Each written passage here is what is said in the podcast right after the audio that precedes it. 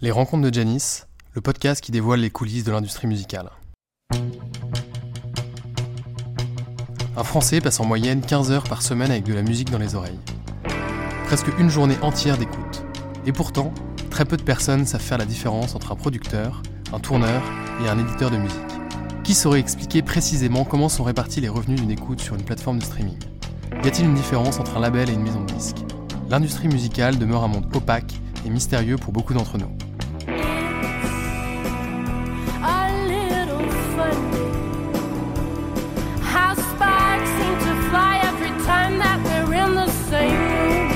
Ça que j'ai décidé de partir à la rencontre de ceux qui font vivre la musique, pour faire découvrir cet univers et comprendre les rouages de l'économie de l'industrie musicale. Je suis Antoine de Crème et depuis tout petit je suis passionné de musique, de spectacle et de live. J'ai monté plusieurs projets autour de la musique. Je travaille donc au quotidien avec des artistes. Dans ce podcast, on va rencontrer des créateurs qui produisent la musique, des professionnels qui la font vivre et des entrepreneurs qui participent à sa transformation.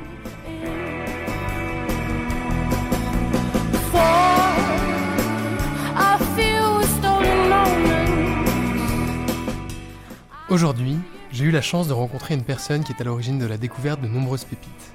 Louane, Mentissa ou encore Kenji Girac. Vous l'aurez peut-être deviné, il s'agit de Bruno Berberes, le directeur de casting de The Voice, l'émission qui révèle les talents de demain.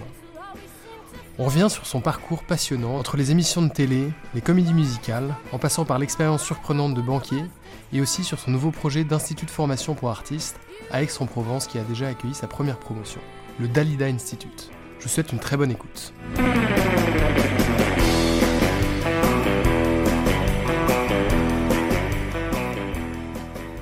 Bonjour Bruno, Salut Antoine. merci de, de- de venir jusque- jusqu'ici dans les bureaux de, de Life Tonight et de Janice. Euh, alors, tu es directeur artistique et directeur de casting de nombreuses comédies musicales depuis Ouais. plus de 20 ans. Tu es aujourd'hui aussi depuis plus de 10 ans euh, directeur de casting de The Voice. Euh, tu es musicien, si, il me semble. Plus trop Un peu moins, on y reviendra. Je vais rentrer dans la niche. Euh, Est-ce que tu peux déjà me, me- me parler de tes, pr- de tes débuts dans l'industrie musicale Voilà. Savoir comment, euh, comment tout a commencé? Tout a commencé, ça a pris des années pour que ça commence. Je sais pas quand est-ce que ça a commencé. Une naissance, on a une date, euh, une heure, moi, j'en sais rien. Ça a commencé, est-ce que ça a commencé euh, quand j'étais tout petit et que j'étais debout sur les tables ou n'importe quelle euh, nappe me se transformait en cape Est-ce que ça a commencé plus tard quand je m'inventais des amis imaginaires Ou encore plus tard quand j'étais euh, dans des cours euh, de comédie, de comédie musicale. Ou est-ce que ça a commencé quand j'ai commencé à monter sur scène Ou plus tard Ou quand, dans les années euh, 90, avec le fléau et cette saloperie de virus de VIH, on y reviendra, qui a été très importante dans mon parcours Euh, Est-ce que ça a commencé quand j'ai rencontré euh, tous ces chanteurs au piano zinc dans le Marais? Ou plus tard, quand j'ai rencontré euh, Lionel Florence? Ou alors Pascal Obispo? Je crois que ça a plutôt commencé là, ouais, je pense. Je crois que ça s'est jamais arrêté de commencer. Et c'est commence plutôt. Ouais, je crois que c'est bien parce que pour les artistes, et je me considère, j'ai cette, ouais, cette vanité de me considérer comme un artiste, euh, ça commencera toujours. Du moment où c'est que ça ne s'arrête pas, quoi. Il faut que toujours commencer un truc. Voilà. Comment tu fais du coup pour cumuler aujourd'hui? Parce que tu as, fait, euh, t'as commencé en étant, je pense, musicien. Et, euh, les Alors, on va arrêter ça sont- tout de suite. Pardon, j'arrête. Je ne suis pas musicien. Artiste. Oui, comédien si tu veux. Euh, c'est pas parce que tu tortures une touche euh, de un clavier de piano ou tu pètes trois, trois cordes de guitare que tu es musicien? Pas du tout. Tu essayes de comprendre. Et en fin de compte, moi, c'est pas trop. Voilà, je suis pas très doué. D'accord. En revanche, euh, il y a d'autres choses où je suis beaucoup plus doué. Chacun son histoire. Donc je ne suis pas musicien. Et c'est bien un énorme regret d'ailleurs. Et donc, euh, aujourd'hui, tu, tu- tu passes beaucoup de temps à mettre en valeur des musiciens, en tout cas? Allez, euh, Ça dépend ce que tu appelles des musiciens, parce que moi, je, je, je parle de chanteurs ou de comédiens. Chant- Musicien, c'est à l'intérieur, c'est un sous-ensemble. Oui, ça va être. Oui, d'accord. Quand je dis musicien, c'est pas forcément instrumentiste euh, ou. euh, je sais pas comment toi tu l'entends. Bah, mais- Moi, j'appelle ça un artiste, euh, un artiste, et puis après, il y en a qui chantent, il y en a qui composent, il y en a qui sculptent, il y en a qui peignent. Moi, je. Voilà, enfin, les gens que je mets en lumière sont souvent des chanteurs, évidemment. De temps en temps, des chanteurs qui jouent la comédie. De temps en temps, des chanteurs qui jouent la comédie et qui dansent. Donc tu, tu mets en, en valeur des, des chanteurs, des artistes. Voilà. Et, euh, et donc tu fais ça à travers les comédies musicales, à travers, euh, à travers The Voice. Mm. Euh, ça a commencé par quoi du coup? Quel est le, le premier euh, Bah, c'est les, les dix commandements. Ouais. où j'avais des, j'avais des copains, des copines, où je m'étais improvisé un peu manager. Mais moi, je savais que j'étais un manager improvisé. Il y a un message dans ce que je viens de dire. et euh, et euh, voilà, Lionel Florence, que j'avais juste de rencontrer, qui travaillait avec Pascal Obispo, était en train de d'écrire les DICOM et il m'a dit ah toi qui connais plein de chanteurs parce que je traînais mes guêtres euh, dans beaucoup de piano bars. euh, C'est le piano zinc dont tu parlais? Ouais, ouais, euh, ouais, exactement. Piano zinc, c'était dans le Marais. euh, on- bon, bon, c'était des, endroits un peu bohèmes, euh, très bohèmes d'ailleurs. On pouvait croiser à l'époque euh, euh, Valérie Lemercier, Virginie Lemoine, euh, et, et moi, et plein d'autres mondes, et beaucoup d'artistes affamés, dans tous les sens du terme. Affamés, parce que pas de thunes, affamés euh, de, de lendemain qui chantent.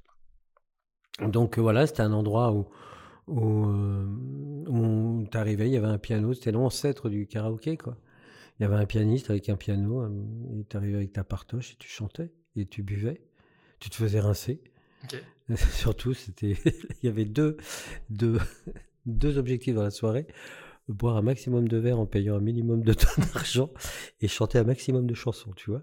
Mais ça forme, c'est une école, ça forme beaucoup. Plan B, plan C, plan Z. Et après, euh, donc je connaissais plein de monde et puis euh, et puis je me suis improvisé manager ou tourneur. ou- C'était les débuts des des, des eh oui, oh là là, début de- des printemps de Bourges, des francophonies, de tous ces festivals dans les années fin des années 80.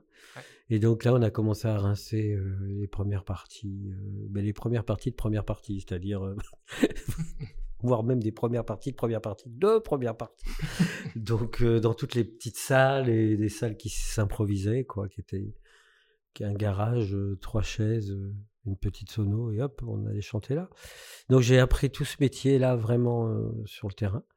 Puis après, on est passé à des, à des salles parisiennes qui me semblaient être incroyables. C'était le Sentier des Halles, alors que c'est une petite salle de 120 places à l'époque. Qui existe encore là Euh, Oui, bien sûr. Nicole Londex avait réuni des caves de son immeuble pour faire une salle de spectacle. Donc il s'est passé plein de choses. Il y a cette époque du tour-tour, enfin de, beaucoup, beaucoup, beaucoup de. C'était hors réseaux sociaux évidemment. Et donc je me suis improvisé avec toujours pareil un minimum d'argent à, essayer de faire tourner les artistes dont je m'occupais. Et euh, voilà, puis comme ça, j'ai rencontré un jour Lionel Florence qui me dit qu'il écrit les DICOM et il me dit Toi, t'as pas des, des artistes à nous proposer?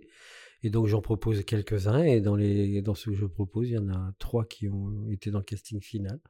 Donc je me suis encore, parce que je passe mon temps à m'improviser, je commence et j'improvise, je commence, j'improvise. Et donc j'étais la groupie euh, du premier rang euh, des DICOM et je regardais les yeux, parce que j'ai toujours bien regardé pour apprendre un maximum. Et euh, voilà. Et puis, euh, à force de s'imposer, parce qu'il faut s'imposer un peu, en étant très courtois et, et- et bien élevé. Et puis voilà. Et puis un jour, euh, Pascal Obispo, Dovatia et Albert Cohen m'ont confié le casting de la deuxième équipe des DICOM en me disant euh, voilà, tu fais si tu faisais ça. Mais je dis mais moi je sais pas faire ça. Ils m'ont dit ah mais si tu, Tu sais. tu l'avais déjà fait en partie. Non, je savais pas. Pour les trois premiers. ouais, bah oui, mais je savais pas. Et c'est exactement ce qu'ils m'ont dit. Ils m'ont dit, tu sais pas que tu sais le faire, mais tu sais le faire. Et voilà comment l'aventure a commencé, euh, l'aventure de 20 ans, par un, comme beaucoup de, beaucoup d'aventures pour les artistes, c'est-à-dire que c'est beaucoup, beaucoup, beaucoup de travail en amont. Tu sais pas pourquoi tu travailles autant, tu sais pas pourquoi tu fais tout ça. Parce que souvent, c'est un mur, un deuxième mur, un troisième mur. À un moment, tu dis, tiens, c'est pas maçon que je voulais faire, c'est euh, extrêmement. Pilote de chasse. Et un jour, tout ça prend un sens. Euh, C'est ce jour-là qui, qui a pris un sens pour moi. Et, euh, et, et, et je reviens toujours pas, 20 ans après. Je Ouais. reviens toujours pas. Puis après, derrière, ça s'est enchaîné, mais à une vitesse euh, insensée. C'est toujours pareil. Il faut que tu sois prêt. Il faut, faut que tu sois prêt. Toi, chanteur euh, qui, qui écoute, ou toi, euh, comédien, ou peintre, ou j'en sais rien. On parle de bonne étoile, elle existe, mais elle n'existera jamais si tu n'es pas prêt. Il Ouais. faut que tu sois prêt. Oui, parce que tu dis, euh, c'est arrivé, l'opportunité est arrivée. Mais, euh, mais tu avais quand même provoqué cette chance en travaillant beaucoup et en, te- en, ayant, les Oui. bonnes, en ayant les bonnes connexions. Bah, C'est-à-dire que tu sais pas ce que tu provoques, tu fais, tu fais, tu fais. Tu sais pas ce que tu fais, mais tu fais. Ouais. Et puis de toute façon, tu n'as pas le choix parce que comme euh, comme c'est, je sais pas, c'est la dèche un peu. Non, mais si c'est vrai quand même, c'était un peu la dèche. Parce que je- là, j'ai été très rapide, mais j'ai été aussi banquier à une époque où j'étais cadre sub dans une banque et et euh, que- j'ai je suis resté longtemps, mais en même temps, je faisais des, le manager. Je faisais tout en même temps. Le, so- Et le donc, j'ai tout t'étais au- lâché, Le soir, tu étais au bar et, euh, et la journée, tu, euh, tu gérais les comptes. Bah, C'est-à-dire que comme j'étais la seule personne après euh, qui travaillait, je, je, je rinçais tout le monde un peu. Mais moi, j'avais pas d'argent. Enfin bon, bref, parce que c'est assez compliqué, tout ça est très désordonné, très dé- dans, dans, dans désordonné. Mais à un moment, donc, je me suis retrouvé sans thune aussi. Comme ça, j'étais bien, comme tout le monde. T'as pas amassé ton tas d'or Non, parce que j'ai tout grillé en très vite. Enfin bon, bref, tout ça, oh là là, c'est n'importe quoi. enfin bon, bref, à un moment, donc il y a eu Cédicom. Derrière, il y a eu euh, la Starac 1.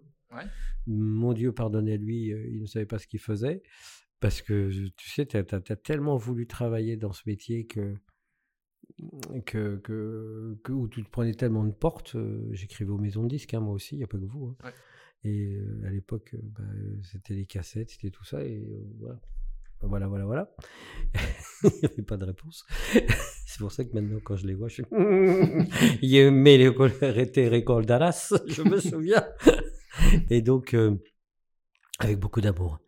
Et donc, euh, derrière, euh, bah, quand on me propose, quand Pascal Obispo me propose de travailler sur la Starac, parce qu'il devait être le parrain, euh, bah, on y j'y vais avec mon pote euh, Franck Véron et on fait le cast. On ne sait pas ce qu'on fait. À vrai dire, aujourd'hui, à part ouvrir des sacs postaux qui comprenaient euh, des centaines de VHS. Alors, pour ceux qui nous écoutent et qui ne savent pas ce que c'est qu'une cassette VHS, c'est cet, en- engin énorme où tu enregistrais euh, ce que tu fais aujourd'hui sur une micropuce. Voilà.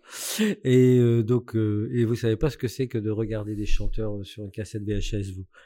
Faut ouvrir la cassette. Faut ouvrir l'appareil, le magnétoscope qu'on appelait ça, avec des grosses touches. Faut que ça sorte. Faut rentrer la cassette. Enfin bon, bref, la préhistoire, mais c'était sympa.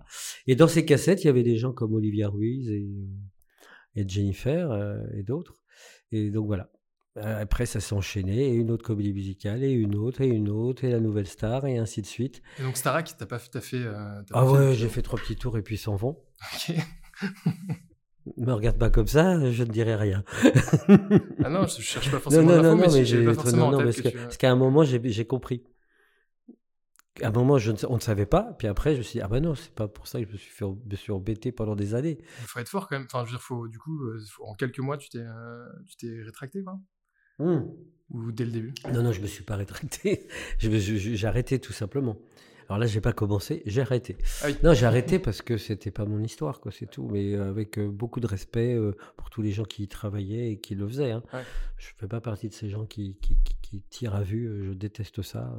Non, c'était pas mon histoire, c'est tout. Et euh, attends, je peux pas faire printemps de bourge, Tarak en deux minutes quand même, merci. faut un peu une phase d'adaptation. Voilà. Après ça, euh, bah euh, ouais, il y a eu la nouvelle star. Là aussi, je l'ai fait qu'une fois. Ok. Et puis quelques comédies musicales, beaucoup. Alors des comédies musicales style Broadway comme Sister Act, Cabaret, ou Priscilla, Folle du désert, ou à la française comme on dit, c'est-à-dire les, les paquebots qu'on que l'on voit euh, au Palais des Sports euh, ou à la scène musicale comme euh, Je vais t'aimer, Le Roi Soleil, Mozart.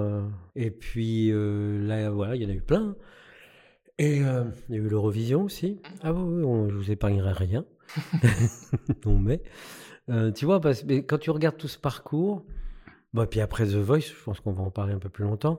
Mais quand tu regardes tout ce parcours, tu vois que c'est très, c'est comme une brocante, c'est très hétéroclite, mais ça me ressemble énormément. Ça ressemble à mes goûts musicaux, ça ressemble à tout ce que j'aime. Euh, ça va de A à Z, il faut rien jeter. Euh, je déteste les gens qui font, qui sont sectaires. Enfin, c'est pas que je déteste les gens, je, je déteste le sectarisme. Je trouve ça idiot. L'art n'est pas fait pour être sectaire. L'art, il est fait pour euh, faire les choses avec le cœur. Après, ça te plaît, ça te plaît pas, c'est ton histoire, c'est ton his- ou pas. Mais je, je déteste ça, quoi. Ça me, il y a des endroits où je me sens très mal à l'aise euh, parce que les gens euh, euh, intellectualisent tout, quoi. Mettre les gens dans des cases? Ouais, et puis ils intellectualisent tout. non, tu reçois et puis c'est tout. T'en parles pas, tu, tu pleures, tu ris et c'est bon. Ouais. C'est, je sais pas, moi, je, je, je- je- et je trouve que c'est pour ça qu'une peinture existe, c'est pour ça qu'un chanteur existe, c'est pour ça qu'un comédien, qu'un film, et ainsi de suite, même qu'un journaliste euh, existe. C'est juste pour recevoir. Après, en tant que directeur de casting, euh, quand tu as des, des critères ou des. euh, une- enfin, ouais, J'ai un pas de cadre, critères. Un cadre à respecter, tu es obligé d'intellectualiser un petit peu, non? Alors ma grande passion, et certains de- des producteurs avec qui j'ai travaillé te diront que ce qui est fantastique avec moi, c'est que je passe mon temps à pousser les limites. je t'ai dit, j'arrête pas de commencer. Donc on me demande, je dis n'importe quoi, une blonde de, de 16 ans pour ça, mais je suis capable de te ramener, euh, je sais pas, Un mec noir de 70 ans? Pourquoi pas? Ben, Pourquoi pas J'en sais rien. Non, mais j'adore euh, bouger les lignes. Après, euh, je trouve que c'est intéressant. Maintenant, c'est vrai qu'il y a un certain cadre. C'est-à-dire que euh, Cosette, euh, elle doit ressembler à Cosette. Ou elle doit ressembler à l'image qu'on se fait de Cosette. Ouais. Mais tout ça, là, bouge aussi. Beaucoup, beaucoup. Aux États-Unis, ça bouge. Donc, euh, l'espace de liberté est de plus en plus grand. Donc, tant mieux. Et puis, moi, quand je fais des, des castings, évidemment, le, le minimum qu'on demande aux gens, c'est de bien chanter, tant qu'à faire. Juste, bien chanter, c'est quoi? C'est être juste et être en rythme. C'est déjà pas mal. Euh, pourquoi? Parce que depuis euh, longtemps, le niveau vocal en France a extrêmement augmenté. Et ça, les télécrochets, ils sont pour quelque chose depuis 20 ans. Euh, Ça, c'est un truc que tu as ah ouais, oui, oui, oui, évident, oui, quoi. tu faisais un casting il y a 20 ans, tu avais 4 casseroles. C'est- très à la mode en ce moment, les casseroles. il y avait 4 C'est casseroles. Euh, et euh, quelqu'un qui chantait à peu près bien et de temps en temps un miracle. Euh, là, aujourd'hui, non, tu as, allé euh, 90% de gens qui chantent bien et 10% de gens, ah, tu te dis, ah, il se passe des trucs. Donc, ton Et travail, c'est devenu plus difficile qu'avant. Avant, J'en sais c'était plus simple de faire des J'en choix. sais pas parce que moi je me branche sur mes sensations. Les sensations, c'est ce qu'il y a de plus important. Mais quand tu fais ce genre de métier, c'est pas ton goût qui est important. C'est euh, le goût des gens. Alors, paraît-il que j'ai un peu ce qu'on appelle l'oreille du canapé, c'est-à-dire des gens qui sont dans le canapé, qui regardent la télé ou qui écoutent des disques ou qui font des soirées, quoi, et tout. Donc euh, voilà, ça m'a aidé. Mais euh, parce que peut-être il faut développer un maximum d'empathie. Tu vois, là, on est tous les deux, je te regarde et en même temps que je parle, j'essaye de savoir ce que tu penses, tu vois, c'est ça l'empathie, de ce que tu ressens. de- Et puis, je sais aussi ce que c'est de monter sur scène. C'est terrible, une audition, c'est c'est un truc, c'est inhumain. Je devrais pas dire ça, mais c'est vrai que c'est inhumain. Ouais. C'est une, c'est un entretien d'embauche en pire.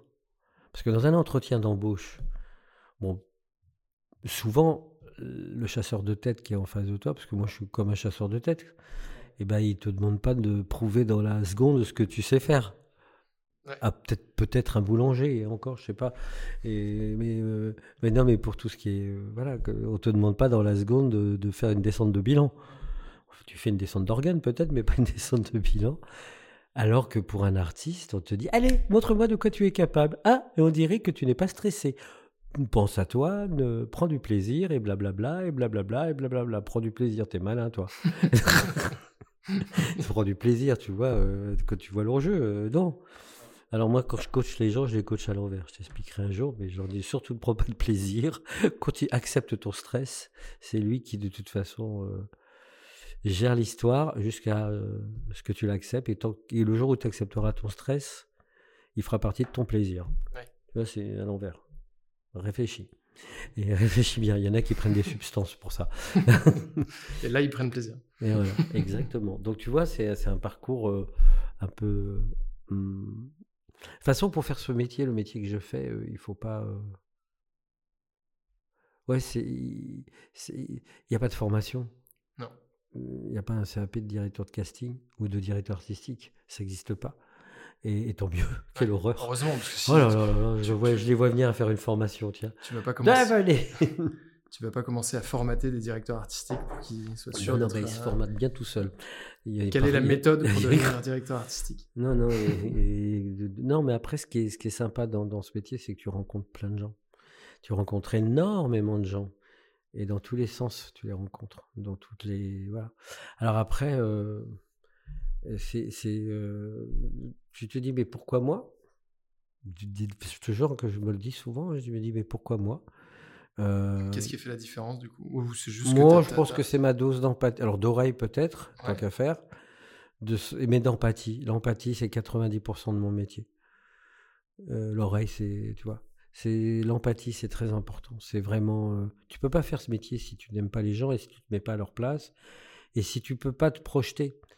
Tu es obligé de te projeter sans arrêt, de savoir quelle est, quelle est la part de, de, parce qu'en général, les gens, allez, intéressants ou les gens avec qui je vais travailler ou avec ou que je vais faire travailler, allez à 80% ratent leur casting. Bah, Il y a ratage et ratage. hein, Oui. Bon, tu trébuches, t'es pas obligé de non plus de te casser une jambe. Mais rate leur casting parce que euh, je sais pas pourquoi, il n'y a pas d'explication. Et, euh, et tout d'un coup, ça devient intéressant. Parce que quand tu quand es en train de te foirer en cast, euh, il y a toujours un moment, pour certains, hein, où tu laisses aller. Tu dis, allez, foutu pour foutu. non, allez, on y va. Tu vois, et ça, ça devient, euh, là, ça devient vraiment intéressant. C'est comme, comme au tennis, tu es toujours plus mauvais en match et, euh, et parfois tu, tu te laisses aller. sûr. Tu fais du tennis? Ouais, je fais du tennis. Je vais te poser des questions aussi. D'accord, mais c'est vrai que c'est. Non, mais moi je compare souvent tout ça au sport parce que c'est la magie du truc, tu vois. C'est euh, bah, The Voice aussi quand tu fais tes fameuses deux minutes sur le plateau. Euh, c'est bien d'être bon en répétition comme aux entraînements. Ouais. Ton salto à arrière euh, quand tu fais du patinage artistique, j'aime le patinage artistique, excuse-moi. Chacun son histoire. Et euh, euh, bah, il faut pas le réussir qu'aux répétitions, qu'aux entraînements, il faut le réussir à ce moment-là. Et tout d'un coup, tu vois, là je reviens sur The Voice, tu ouvres euh, ce grand mur euh, avant la scène, et toi tu es là devant ce mur, tu vois. Je suis à côté, tu as un coach vocal qui te donne les derniers conseils, et puis tout d'un coup, tu as ce mur qui s'ouvre, et tu as une dizaine de mètres à faire devant un public qui se tait, parce que ce sont les instructions, dans un silence glacial. Tu arrives au micro, tu as euh, le chef de plateau, Thomas, qui te fait 5, 4, 3, 2, 1. Après, tu n'as plus le choix. Soit tu t'évanouis, soit tu chantes. Et je te promets que j'ai toute l'admiration pour, euh, pour tous ces artistes qui font ça. Je me demande comment ils y arrivent. Eux, d'ailleurs, c'est assez marrant parce que quand ils sortent du plateau, après, euh, que ce soit euh, qu'il y ait eu retournement ou pas de, de fauteuil, c'est comme s'il y avait l'espace-temps n'existait plus. hein. Ils, sont hagards, comme s'ils venaient d'avoir un accident de voiture. Ils sont, hein? Ils, s'en souviennent plus. ah non, non, ils se souviennent. Non, mais je te jure, il y a une espèce d'amnésie euh, totale. Il faut qu'ils voient leur passage à la télé pour se souvenir. Ils ne savent pas. Et parce que tu sors de ton corps. Ouais, Mais je pense en que le, le- la, la- la- la- la pression, elle est telle que ton cerveau, il doit déconnecter à un moment. Mais je crois que des grands sportifs, euh, ça doit être la même chose. Tu sais, quand tu te lances du tremplin pour le ski, ça aussi j'aime bien, parce que j'ai le vertige. Alors, euh, les gens qui sautent à 90 mètres, comme ça, je comprends pas. et, euh, et, et- et je me demande, bon, ils, ils sont dans le, ils sont plus dans la réflexion. La, la réflexion, c'était avant. Bah, les chanteurs, c'est pareil. Là, faut plus être dans la réflexion, faut être dans le faire, dans l'acting, dans, dans tout ça. ah, c'est là où le travail paye aussi, parce que tout ce que tu fais devient euh, instinctif, naturel. Et- surtout pas automatique, hein. Ouais. instinctif. Ouais, c'est ça. C'est. Moi, j'aime bien les artistes quand, quand ils acceptent euh, leur euh, animalité. On dit ça, Mhm. animalité. Ouais, je pense On- que ça, on va on, le dire. on va, l'accepter. On va accepter. On n'est pas au Scrabble. Donc, euh, donc j'aime bien ça. J'aime bien ce côté félin. Euh, ouais. Et toi, tu prends plaisir du coup dans les auditions Bah oui. Bah, bah, heureusement. Quelle horreur. Sinon, là, tu vois, demain, je vais à Perpignan faire un cast. Je vais en, voir euh, que 40-50. Ok. On m'a appris qu'à Toulouse, j'en voyais 100 dans la journée. c'est pour The Voice, ça? Ouais, 100 dans la journée. Euh, et euh, oh là. Tu vois vas- 100 personnes en une journée? Euh, ouais, ça commence à midi, ça se termine à 1h du matin. Ah Oui, je vois que tu fais des grands yeux. Des très grands yeux. J'aime- J'aimerais pas être le, le 81e de, Eh bah de si. cette lancée. Tu peux être le 81e ou même, même le dernier. euh. Ça change À la limite, c'est plus dur d'être le premier que d'être les derniers. Parce que le, ouais, Tu l'oublies, j'ai l'habitude maintenant. Ouais. Non, mais après, je prends des vitamines, hein, je, je suis sportif, euh, je ne bois pas d'alcool, donc tout va bien, t'imagines, si en plus je suis bourré. Non, mais ça, Ah bah de midi à, de midi à une heure, Non, non. temps. Et, et donc, tu vois, là, j'aime ça. J'aime cette fébrilité, j'aime cette force en même temps. Puis, puis, puis, il y a des gens qui sont tellement étonnants. Beaucoup, hein. Il y a beaucoup de gens que j'aime bien, mais que je ne sélectionne pas. Pourquoi? Parce que c'est pas leur chemin. Ils vont se perdre. Oui, c'était une, de- une des questions que j'avais préparées d'ailleurs, parce que j'en ai pas encore, euh, j'en ai pas encore posé, mais c'est pas grave du tout. Euh, Je te l'ai dit au téléphone avec moi, les questions. et ouais, est-ce est-ce que, est-ce que tu, euh, est-ce que tu conseillerais à n'importe quel artiste, du coup, tu as plus ou moins répondu à la question, est-ce que tu conseillerais à n'importe quel artiste de faire The Voice? Hmm, oui, oui, si, s'ils le font pour les bonnes raisons. Alors tu vas me demander, c'est quoi les bonnes raisons? Quelles sont les mauvaises raisons, du coup? Ah ouais, tiens. Euh, les mauvaises raisons, c'est faire, ce, faire The Voice euh, pour euh, passer à la télé. Ça, c'est une très, très, très, très mauvaise raison. Pour avoir sa minute de gloire. C'est, voilà. Enfin, en fin de compte, pour les mêmes, les très mauvaises raisons sont les mêmes que les réseaux sociaux. Ok. C'est à peu près la même chose. En revanche, les très très bonnes raisons, de... il y en a plusieurs, hein, il y a un catalogue de bonnes raisons. Les bonnes raisons, la première, la plus évidente, c'est pourquoi pas, déjà. Ouais, c'est une bonne raison. Et la, la- la- la deuxième, ce serait euh, pour moi, euh, c'est un rendez-vous avec moi-même, comme un sportif, justement. C'est un rendez-vous avec moi-même. Parce qu'à The Voice, tu sais, il y a beaucoup d'entraînement, il y a beaucoup de répétitions, beaucoup d'étapes. Euh, tu travailles dans des conditions incroyablement plus que professionnelles, euh, avec des musiciens d'enfer, avec des régisseurs, des gens qui s'occupent de toi, des maquilleurs, comme rarement tu as l'occasion de le faire quand tu débu- débutes une carrière, quoi, tu vois. Et, et- et tu apprends énormément avec les coachs vocaux aussi.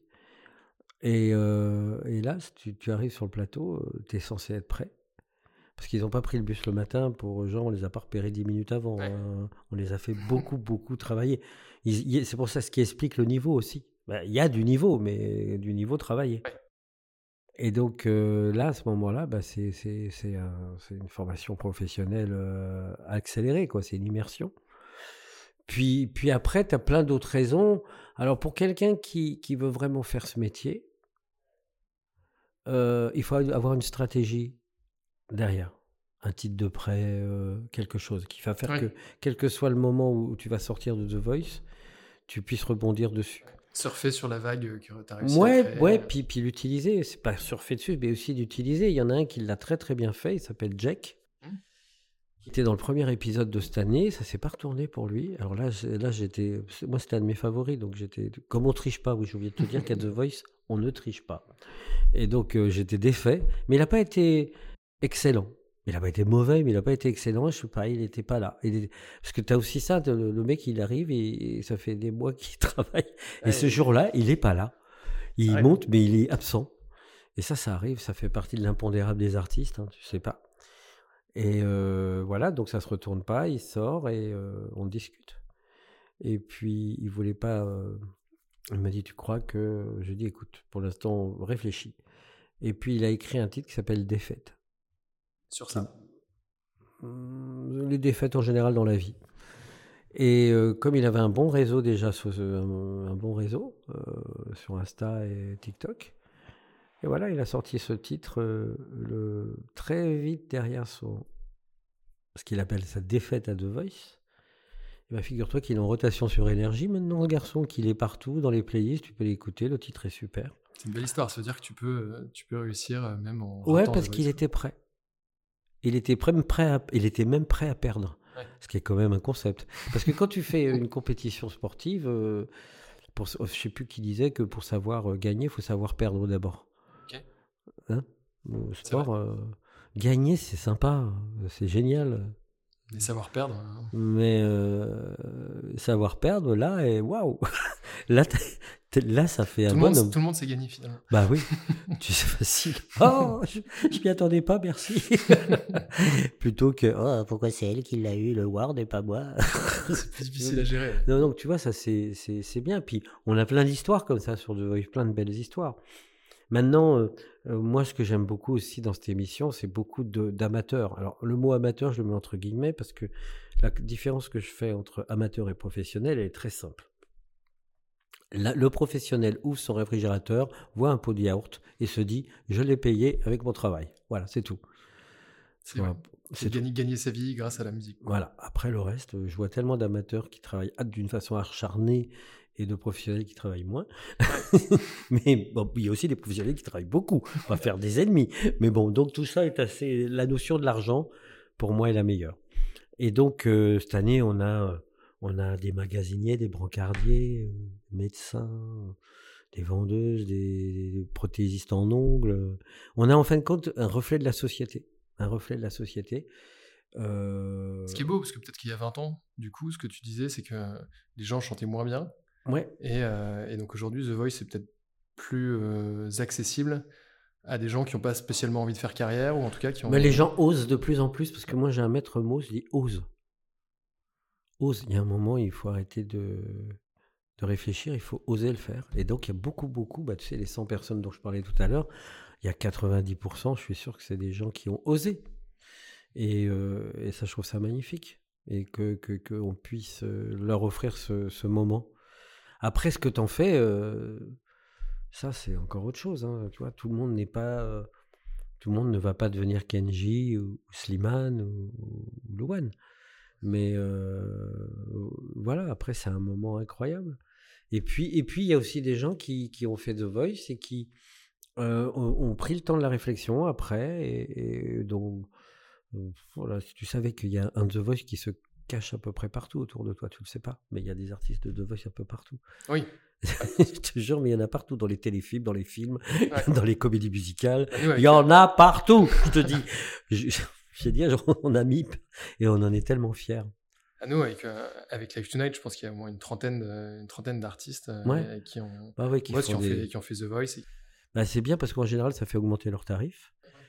En plus, c'est Ah vrai. bah, maintenant, Bah, ils ont la carte The Voice, Non, mais bah, c'est pour le client. Tu sais ce que ça veut dire? Ça, The Voice est en train de devenir une institution, un peu comme le- un conservatoire. Quoi. Ah, t'as ah, fait. euh, ou l'ENA. Non, pas l'ENA. Non, pas- peut-être pas, pas l'ENA. Ou une Non, école de commerce, ou je sais ouais. pas quoi. Et donc, pour un client, et je le sais, hein, pour les clients des, pour les événementiels, pour les clients de l'événementiel, dire que tel chanteur a fait The Voice, c'est déjà un gage de qualité. Et voilà. Donc, euh, voilà. Il sort pas euh, du café du, du coin, là. euh, voilà. ouais, c'est un label. Enfin, c'est un label, c'est- voilà, une étiquette qui, euh, Et ça, ça, ça fait partie des, des réussites euh, de The Voice, c'est que ça permet à beaucoup de gens de travailler. Tu vois, là, cette année, on avait une factrice. La factrice, euh, ça y est, elle m'a appelé hier, elle a donné sa dème. Elle se lance, enfin, mais enfin, ah non, non, non. Je- Bon, du- du- depuis que elle, elle envoie, elle envoie du lourd. Depuis qu'elle est passée à The Voice, je regarde plus mon facteur de la même façon. mais c'est ça qui est merveilleux, c'est que tu vois plein de gens que tu ne vois pas. Il y a des gens que tu ne vois pas, des caissières, enfin tout ça. Ça Ouais. ressemble un peu au Covid d'ailleurs. C'est tous ces gens euh, de la première ligne, comme on dit. Et ben, euh, deuxième ou deuxième, j'oublie. Mais tous ces gens-là, ils chantent. C'est incroyable. Et, et ça leur change tout.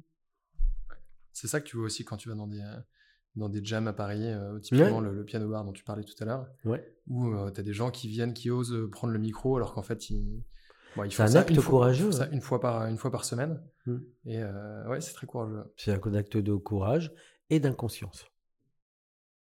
Est-ce que tu penses que pour être, euh, quand tu es directeur de casting, du coup, tu dois être euh, capable de d'insuffler cette, confiance, cette confiance, en tout cas donner Bien confiance sûr. aux gens? Ça fait Bien partie sûr, des alors choses moi, tu- euh, bon, je suis un mec très gentil, tout le monde le dit, et je fais euh, pas d'efforts. je suis gentil. voilà. Et euh, le problème que j'ai, c'est que j'ai euh, mon CV qui parle pour moi. Alors, quand tu arrives et quand tu dois chanter devant moi, les gens sont en panique. Ah oui, Oui, parce qu'il y a tout le CV qui ils parle. disent qu'il y a un enjeu. euh, que- Ah, ah, ah, c'est pénible. Je vais te dire, euh, pour, pour, pour rigoler, euh, euh, souvent, euh, enfin pas souvent, mais de temps en temps, en vacances, je sais pas quoi, ça se termine dans un karaoké. Et bon, je leur dis, non mais franchement, vous croyez pas que je pourrais aller ailleurs que dans un karaoké? Mais je vais dans le karaoké, ça arrive. Ça m'est arrivé à Lyon il y a 15 jours, aller voir un copain. Et...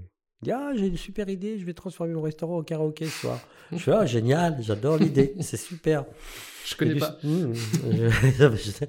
bon, et donc, euh, mais il y a toujours dans la soirée quelqu'un qui me reconnaît.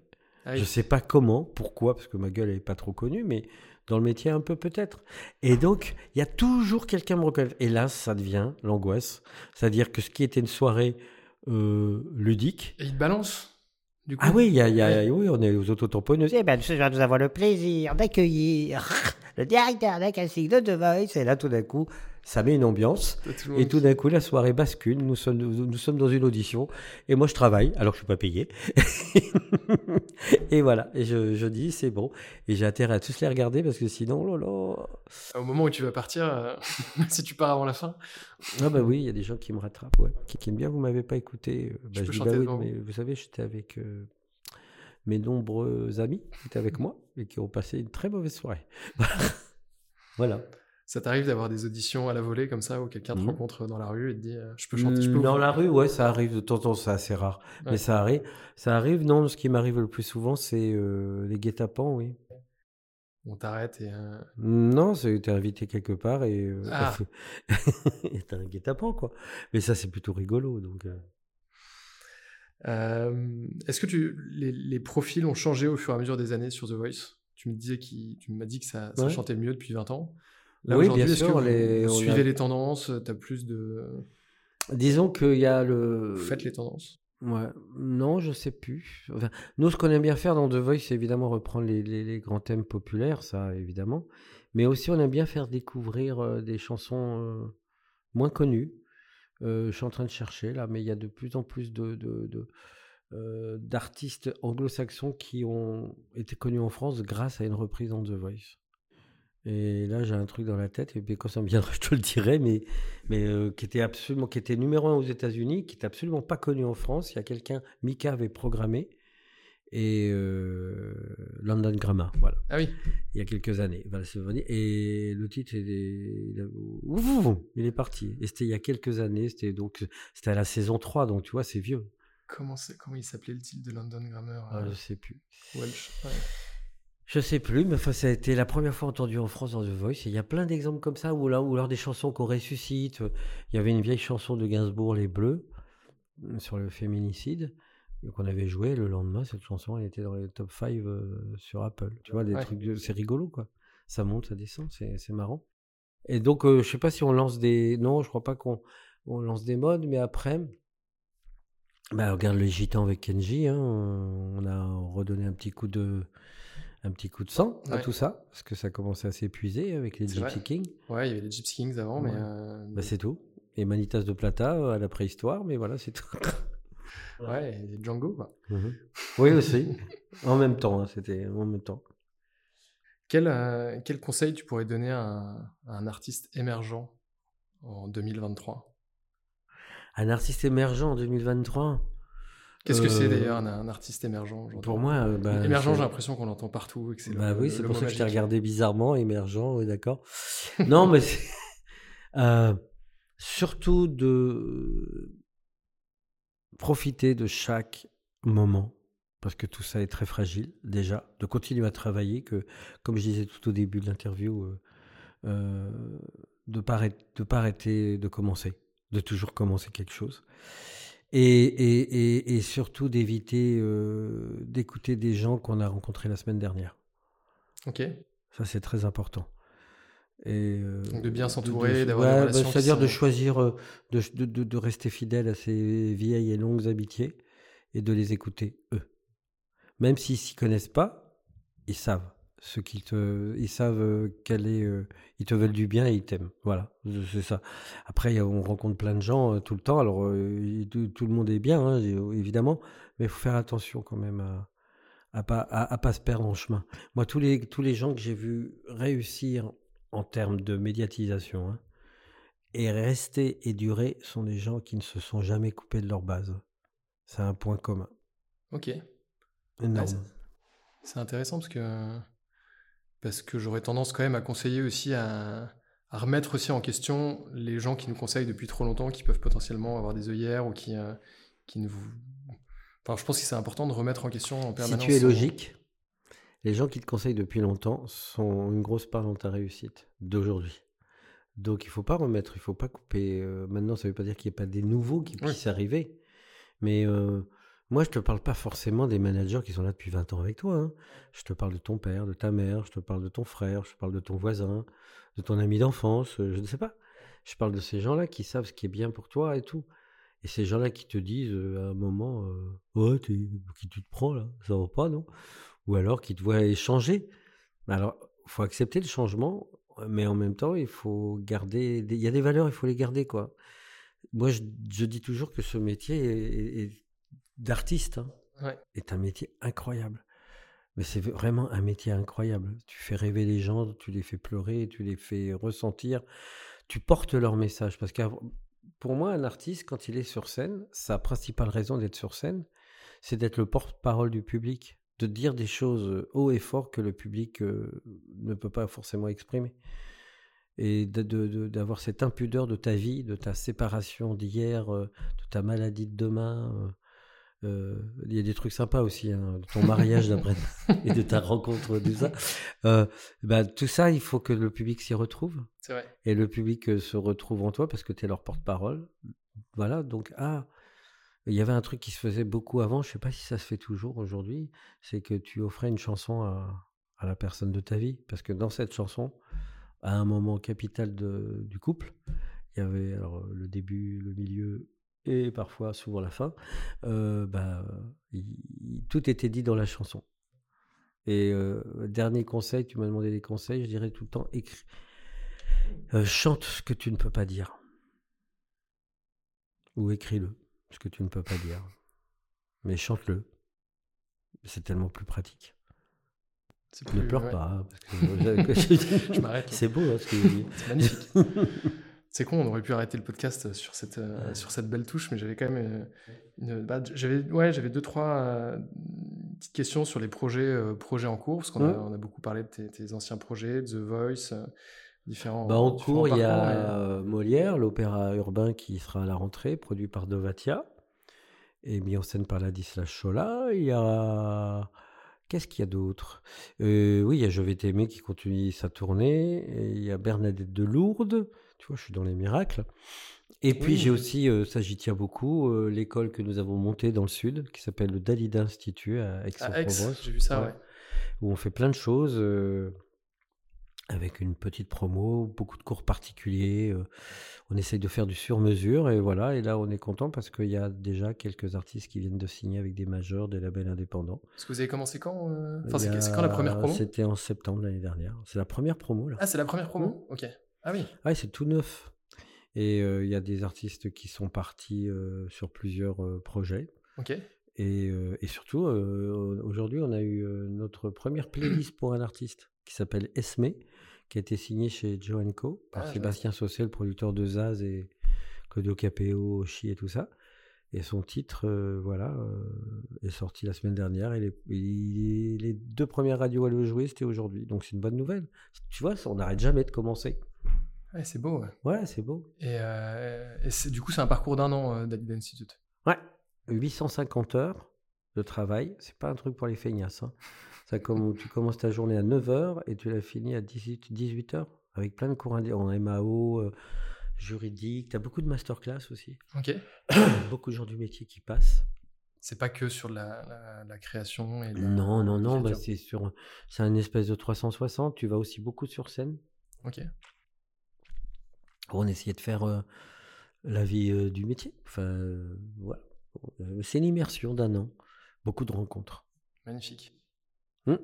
Bah, bravo, pour, bravo pour tout ça.